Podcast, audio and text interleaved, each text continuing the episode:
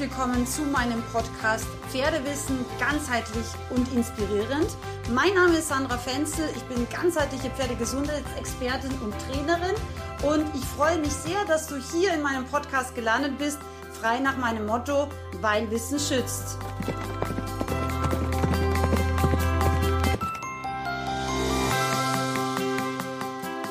Meine Lieben, heute herzlich willkommen zu meinem heutigen Podcast-Interview. Ich habe einen großartigen Gast, den Rechtsanwalt Albrecht Schöllhorn-Gar. Wir kennen uns vom Reiten aus Österreich noch. Ähm, du bist aber aus Landshut.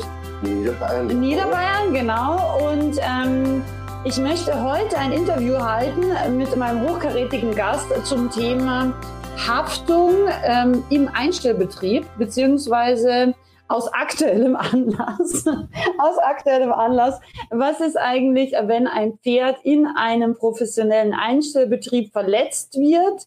Und äh, ja, wie geht man im Endeffekt damit um? Das ist heute so unser Thema. Albrecht, willst du dich ganz kurz äh, vorstellen für die Leute, die dich vielleicht noch nicht kennen?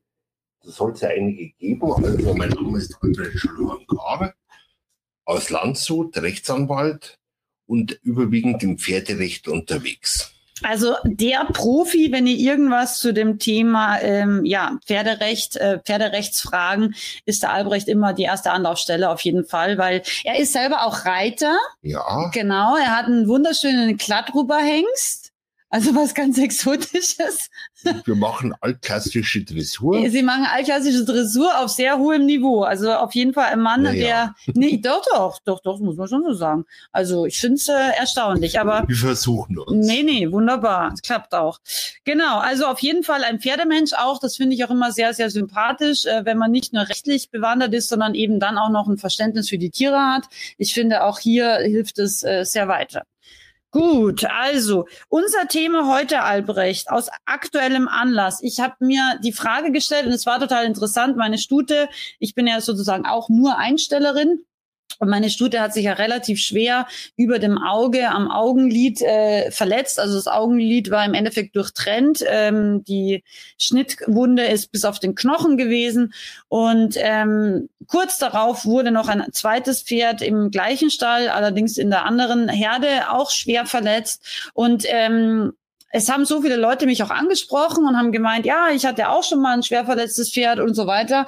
Und da habe ich mir gedacht, wie ist das eigentlich, wenn man jetzt ein normaler Einsteller ist und dafür auch Geld bezahlt? Wie ist das eigentlich? Weil zum Beispiel meine Kollegin aus dem Stall, die hat sofort gesagt, sie kann sich überhaupt nicht diese ganzen Tierarztkosten, die natürlich bei so schwerwiegenden Verletzungen auch gleich mal mehr als 2000 oder auch 3000 Euro betragen können, ja, ähm, die kann sich das überhaupt nicht leisten. Und da habe ich gedacht, es wäre doch mal interessant, einfach ähm, rein rechtlich zu wissen, wie funktioniert das eigentlich. Ja, das ist natürlich eine etwas komplizierte Angelegenheit. Mhm. Mit dem Stallbetreiber hat man normalerweise einen Vertrag. Mhm. In diesem Fall ist es ein entgeltlicher Verwahrvertrag, so wird es Mhm. eingestuft.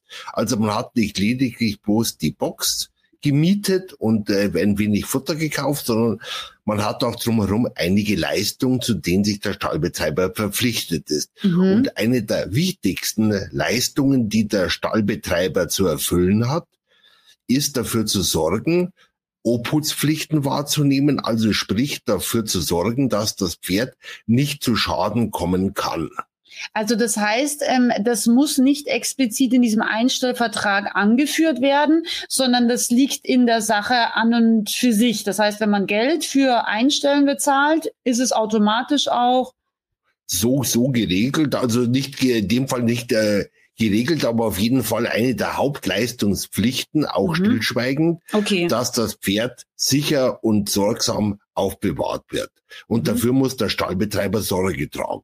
Mhm, okay. Also für die, die mit äh, rechtlichen Begriffen noch nicht so viel äh, zu tun hatten, stillschweigend bedeutet eben, dass es nicht explizit nochmal geregelt werden muss, sondern dass das sozusagen Es ist eine Selbstverständlichkeit. Es ist eine Selbstverständlichkeit, genau. Und ähm, äh, Obhutspflicht oder eben Fürsorgepflicht auch bedeutet eben, dass der Stall an und für sich oder auch der Offenstall, der Paddock so angelegt sein dass sollte. potenzielle Gefahrenmomente und Gefährdungen fürs Pferd absolut ausgeschlossen sind. Mhm.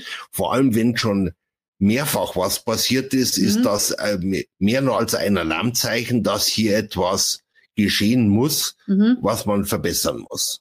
Ja, also in meinem Fall vielleicht ganz interessant als Hintergrundinformation war es so, ähm, dass es ähm, mehrere Pferde gab, die eine sehr ähnliche auch schon Augenverletzung hatten und ich auch zu den Stallbesitzern mehrfach gesagt habe, da muss irgendwo eine scharfe Kante sein, ähm, weil das sind keine weder Tritt noch Bissverletzungen. Das war auch das, was die Tierärztin bei meinem Pferd sofort festgestellt hat. Es kann auf keinen Fall von einem anderen Pferd ausgelöst worden sein, weil wenn es ein Tritt gewesen wäre, wäre der Knochen komplett durch gewesen. Ja, also es ist eindeutig belegbar, dass das äh, wirklich durch eine scharfkantige ähm, durch einen scharfkantigen Kontakt ähm, entstanden sein muss. Und interessant ist vielleicht auch bei mir, eben, wie gesagt, es hatten mehrere Pferde, aber nicht so schweren Grades diese Verletzung, die sehr ähnlich war.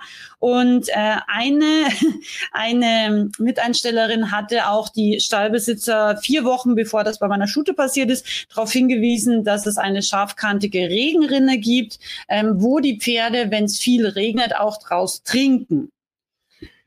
Ja, das ist so ganz typisch. Allerdings hier herrscht sogar eine deutliche Erleichterung für den Pferdebesitzer, sprich eine Beweislastumkehr. Normalerweise muss man ja dem Schädiger, dem potenziellen Schädiger nachweisen, ja, wodurch da ein Schaden entstanden wird. Hier ist es umgekehrt sogar geregelt. Äh, hier sehen das die Gerichte so, dass ein Stallbetreiber, wenn sich ein Pferd verletzt hat, dann ist es klar, äh, es muss was da sein, dann muss er sich damit entlasten, äh, ob er es kann oder nicht, das wird sich zeigen, mhm. aber er muss sich entlasten, dass nichts da war, wo sich das Pferd hätte verletzen können. Okay. Und dass er immer auch alles täglich, also nicht bloß mhm. alle drei Tage, sondern mhm. täglich überprüft hat, dass nicht sein kann. Im mhm. Stall ganz eingehende Selbstverständlichkeit. Mhm, okay, interessant, weil es haben mich eben mehrere Leute dann auch angesprochen beziehungsweise angeschrieben, wo sich die Pferde zum Beispiel auch ähm, an Ösen von Heunetzen, also so Haken zum Beispiel nachweislich verletzt haben.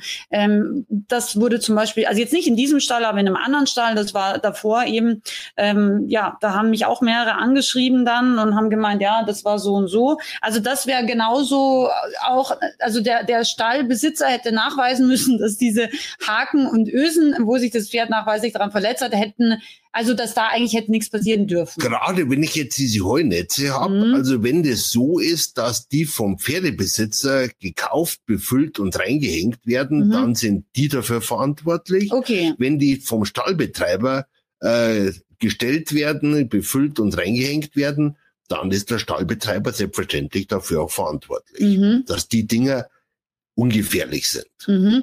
Und zum Beispiel auch äh, in diesem Stall passiert ist, dass ein Pferd sich mit dem Hufeisen in einem zu niedrig aufgehängten Heunetz verhaspelt hat. Also auch das wäre, wenn es der Stallbesitzer selber aufhängt, wäre auch sozusagen seine sein Fehler. Aber sein Fehler. Sein Fehler. Mhm. Umgekehrt, wenn äh, wenn das vom Pferdebesitzer gemacht worden ist, dann ist hier die Schuld überwiegend beim Pferdebesitzer. Okay, das ist interessant. Okay, wichtig zu wissen.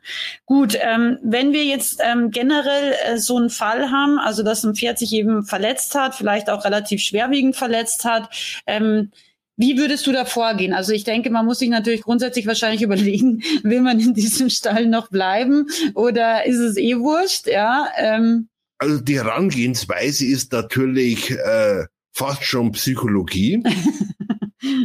Das muss man so sehen, weil äh, wenn man dem Pferde, dem Stallbetreiber vorwirft, hier ist irgendetwas passiert, was nicht in Ordnung ist und der hat seinen Stall nicht in Ordnung, dann ist das der Casus Belli, sprich äh, der Grund für den Krieg. Mhm. Der Stallfrieden ist, äh, ist weg und man wird dort nicht mehr lange bleiben wollen und können. Mhm. Das ist mal äh, sicher Fakt. Mhm. Äh, ich würde jetzt äh, versuchen, mich mit der Versicherung des Stallbetreibers in Verbindung zu setzen, mhm. weil da ist ein professionelleres Auseinandersetzen meistens möglich. Mhm. Okay, also selbst wenn das jetzt vielleicht sogar wie grob fahrlässig äh, zu werten ist, würde so eine Haftpflicht von einem Einstellbetrieb bezahlen, meinst du?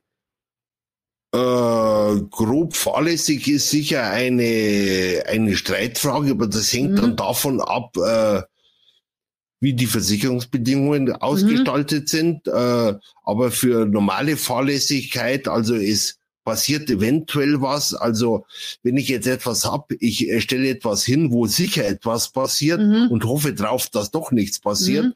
dann ist es, äh, kann es durchaus sein, dass die Versicherung dann sagt, nö, das musst du selber. Und die zahlen dann zwar, aber holen sich's wieder vom Stallbetreiber. Ah, okay. Ja, okay. Gut, ich meine, das ist natürlich dann nicht unbedingt Thema vom Pferdebesitzer, das ja. ist dann eher Stallbetreiber-Thema wieder. Ähm, okay, aber gut, entweder man entscheidet sich, äh, man versucht es irgendwie ja, selber zu regeln oder halt man sagt, ähm, der Stallbetreiber soll das bezahlen. Das würde er in den seltensten Fällen freiwillig machen wahrscheinlich. Da ist meistens, befürchte ich, äh, wenig äh, Entgegenkommen zu erwarten. Mm, okay.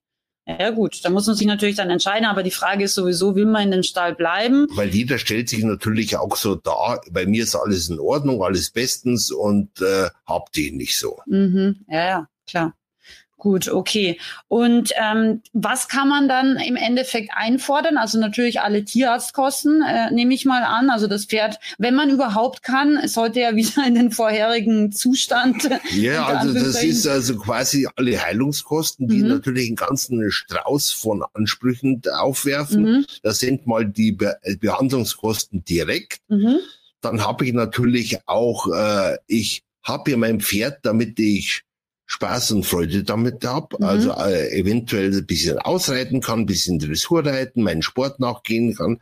Wenn das jetzt nicht möglich wäre, dann ist hier auch ein äh, Schadensersatz zu leisten, mhm. falls das Pferd nicht nur wieder ganz hergestellt werden kann, was ja durchaus möglich ist mhm. bei schwerwiegenden Verletzungen, dass es nicht mehr so läuft. Ich kann es ja jetzt auch wegen Kleinigkeiten nicht töten. Äh, mhm, ist, äh, ist, äh, mhm. das, äh, ich muss es also weiter versorgen mhm. und äh, es kann dann eine, deutlich in den fünfstelligen Betrag, äh, Bereich hineingehen. Mhm, okay. Solche Schäden. Ah ja, okay. Und ähm, wie ist es jetzt bei mir zum Beispiel? Ist es ja so, ich hatte ja jetzt praktisch fast vier Wochen lang den Aufwand, dass ich zweimal am Tag das Pferd versorgen, äh, verarzten, ähm, Medikamente geben musste und eben auch das Pferd, weil es ja nicht gewohnt war, in der Box zu stehen, ähm, natürlich auch bewegen musste. Also zusätzlich zu dem, was ich normalerweise einmal am Tag halt mache, praktisch habe ich einmal am Tag einfach einen Zusatzaufwand von ungefähr zwei, zweieinhalb Stunden gehabt.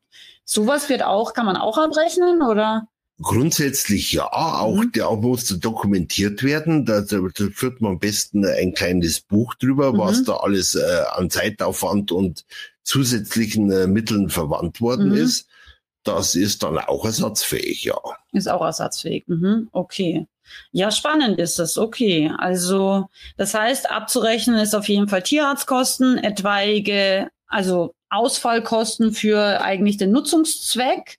Das kann wahrscheinlich bei einem Sportpferd auch höher ausfallen. Ja, oder? natürlich, wenn ich jetzt eine Saison nicht auf Turniere gehen kann mhm. und äh, das Pferd auch eventuell im Wert sich vermindert, mhm. das ist durchaus eine Sache, die sich auch preislich zu Buche schlägt. Mhm. mhm.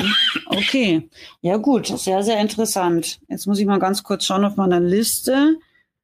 Ähm, eine Frage hätte ich noch, das würde mich interessieren. Was ist jetzt, wenn jetzt zum Beispiel ein Pferd wirklich auch am Bein verletzt ist, ähm, also dementsprechend auch aufgestaltet werden musste in eine Krankenbox und das Pferd jetzt zum Beispiel einen großen Verband auf einem Bein trägt, äh, wirklich auch unter Anführungszeichen gehbehindert ist und es eine große, schwerwiegende Wunde am Bein gibt. Und dann stellt zum Beispiel der Stallbesitzer aus Unachtsamkeit zum Beispiel einfach ein fremdes Pferd direkt daneben mit Schnupperkontakt, äh, sodass dann das verletzte Pferd komplett ausrastet und auch nachweislich jetzt der Schaden, der schon da ist, sich verschlimmert eine hoch unprofessionelle Vorgehensweise mhm. ist sowas. Mhm. Und da, wenn der Schaden sich verschlimmert, auch diese zusätzlichen Kosten äh, muss, muss der Stallbesitzer tragen. Mhm. Okay. Okay. Und ähm, eine Sache würde mich noch interessieren, weil ich glaube, das ist auch für viele Leute vielleicht relevant. Ähm, wenn man jetzt zum Beispiel ein Pferd hat, was ich sage jetzt mal, keine Ahnung, 800 Kilo, so wie deiner halt, ein groß gebautes Pferd hat, ja, ähm, und das Pferd jetzt in dem Fall auch noch diesen Schaden hat und dann bekommt es jeden Tag so gefühlt ein Heunetz zu fressen.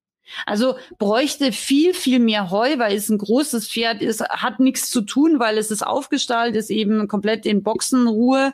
Ähm, wie kann man sich denn da wehren? Oder das ist ja auch eigentlich Fürsorgepflicht, dass das Pferd ausreichend Futter bekommt. Ja, natürlich. Das ist das Grundsätzliche. Ein Pferd braucht äh, eigentlich äh, Heu ad libitum, äh, mhm. so viel wie es gerne hätte, sollte vielleicht auch auf Stroh gestellt sein, dass mhm. einfach immer was da ist, wo es sich beschäftigen kann, auf andere Gedanken kommt. In so einer Box ist ja die einzige Beschäftigung, sich mit äh, ein bisschen Futter zu befassen. Ja. Korrekt. Und damit kann es natürlich, und ist auch für den Organismus ganz wichtig, mhm. also und wenn ich es jetzt äh, unbeschäftigt stehen lasse, dann kommt es auf dumme Gedanken und dann entstehen Katastrophen. Mhm. Also und ich meine, dieses eine spezielle Pferd, was ich, woran ich jetzt denke, der hatte wirklich wahnsinnig Hunger einfach, ja, also wirklich Hunger, weil der einfach sehr groß ist und da kommt man halt mit einem so einem Heunetz nicht weit, ja.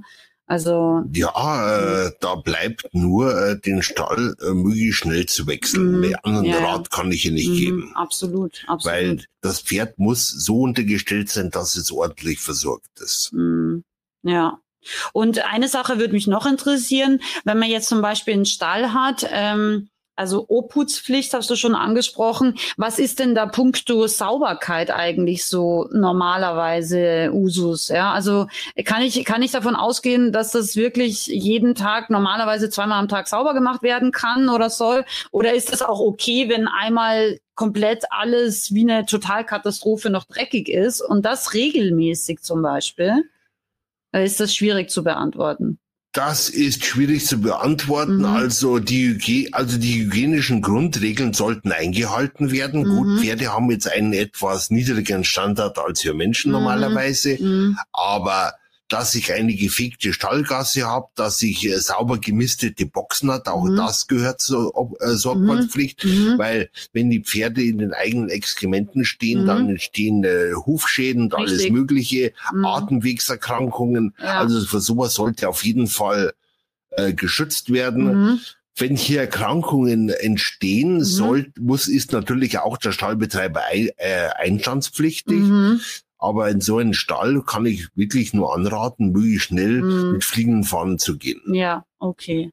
Und äh, gibt's irgendwelche, ähm, weißt du das, gibt's irgendwelche Bestimmungen, wo man sagt, okay, ich meine, es gibt ja so Boxenempfehlungen auf Stockmaß gerechnet und so, da gibt's ja schon genaue FN-Normwerte äh, oder FN-Empfehlungen, wie wenn das Pferd dieses Stockmaß hat, muss die Box XY groß sein. Ich kann mich jetzt nicht mehr erinnern, ich habe das mal gelernt, wie man es errechnet, aber da gibt's so eine Rechenformel.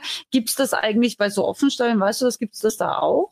Oder? Es gibt ja die Tierschutzmaßgaben, also. die, äh, die natürlich genau sagen, wie viel Fläche für ein Pferd da, sein muss und also. dass die Herde nicht zu groß sein darf. Mhm. Und aber sowas ist natürlich immer einzelfallabhängig mhm. und äh, äh, ganz äh, bedingt, da muss der Stall, der Pferdebesitzer auch selber sich an der Nase fassen und sagen, okay, hier will ich mein Pferd nicht haben. Mhm, Ihm okay. soll es ja gut gehen. Ja, ja, absolut. Okay. Aber ich meine zum Beispiel, manchmal ist es ja so, man kommt dorthin und es sind noch weniger Pferde, ja, und, und man fragt dann zum Beispiel nach und dann heißt, nee, nee, vielleicht kommt da noch einer dazu, aber nicht über den Winter, ja. Also Winter ist ja auch oft ein bisschen schwieriger einzugliedern, weil man oft nicht so die Koppelflächen hat. Logisch. Und dann sozusagen entgegen dieser Aussage wären dann auf einmal im Winter ohne Koppel irgendwie vier neue Pferde zum Beispiel noch integriert, ja.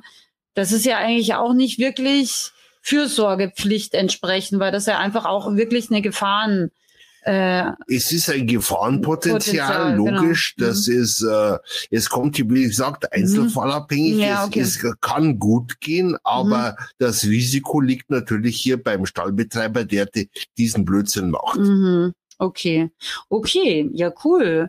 Ich glaube, äh, da habe ich, also ich auf jeden Fall schon ganz viel gelernt. Ich hoffe, du auch. Ich hoffe, das war interessant. Gibt es irgendwas, Albrecht, wo du sagst, ähm, das wäre vielleicht noch interessant für für so den normalen Pferdebesitzer zu wissen, wo, wo man oft vielleicht auch nicht weiß, dass man im Recht wäre?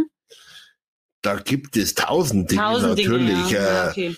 Gut, gut fällt mir natürlich schwer jetzt was, weil ich weiß meistens, was äh, rechtens ist und was nicht ja, das ist. Oder okay. ich, oder ich kann es nachlesen im Falle wenn, aber Da frage ich die Community nochmal. Das fände ich eigentlich schon cool. Ich glaube, dass so Rechtsthemen tatsächlich, auch so vielleicht irgendwie, keine Ahnung, mit gebisslos ausreiten, äh, also so Reitbeteiligung oder so. Ich denke, da könnte man vielleicht tatsächlich auch nochmal ein cooles zweites Interview machen. Ja, gerne. Ja. Also Reitbeteiligung, das war gerade erst dieses äh, Urteil, das gefällt worden ist dass dem Pferdebesitzer auch gegenüber seiner Reitbeteiligung eine Haftung aufoktroyiert hat. Mhm. Da ist der, die Reitbeteiligung jetzt nicht mehr quasi, früher wurde die als Halterin äh, angesehen, mhm. weil sie ja die Gewalt in dem Augenblick über das Pferd hatte. Aber wenn das Pferd die Reitbeteiligung verletzt, ist auch die Pferdebesitzerin ah, hier okay. haftbar im Rahmen der Tierhalterhaftung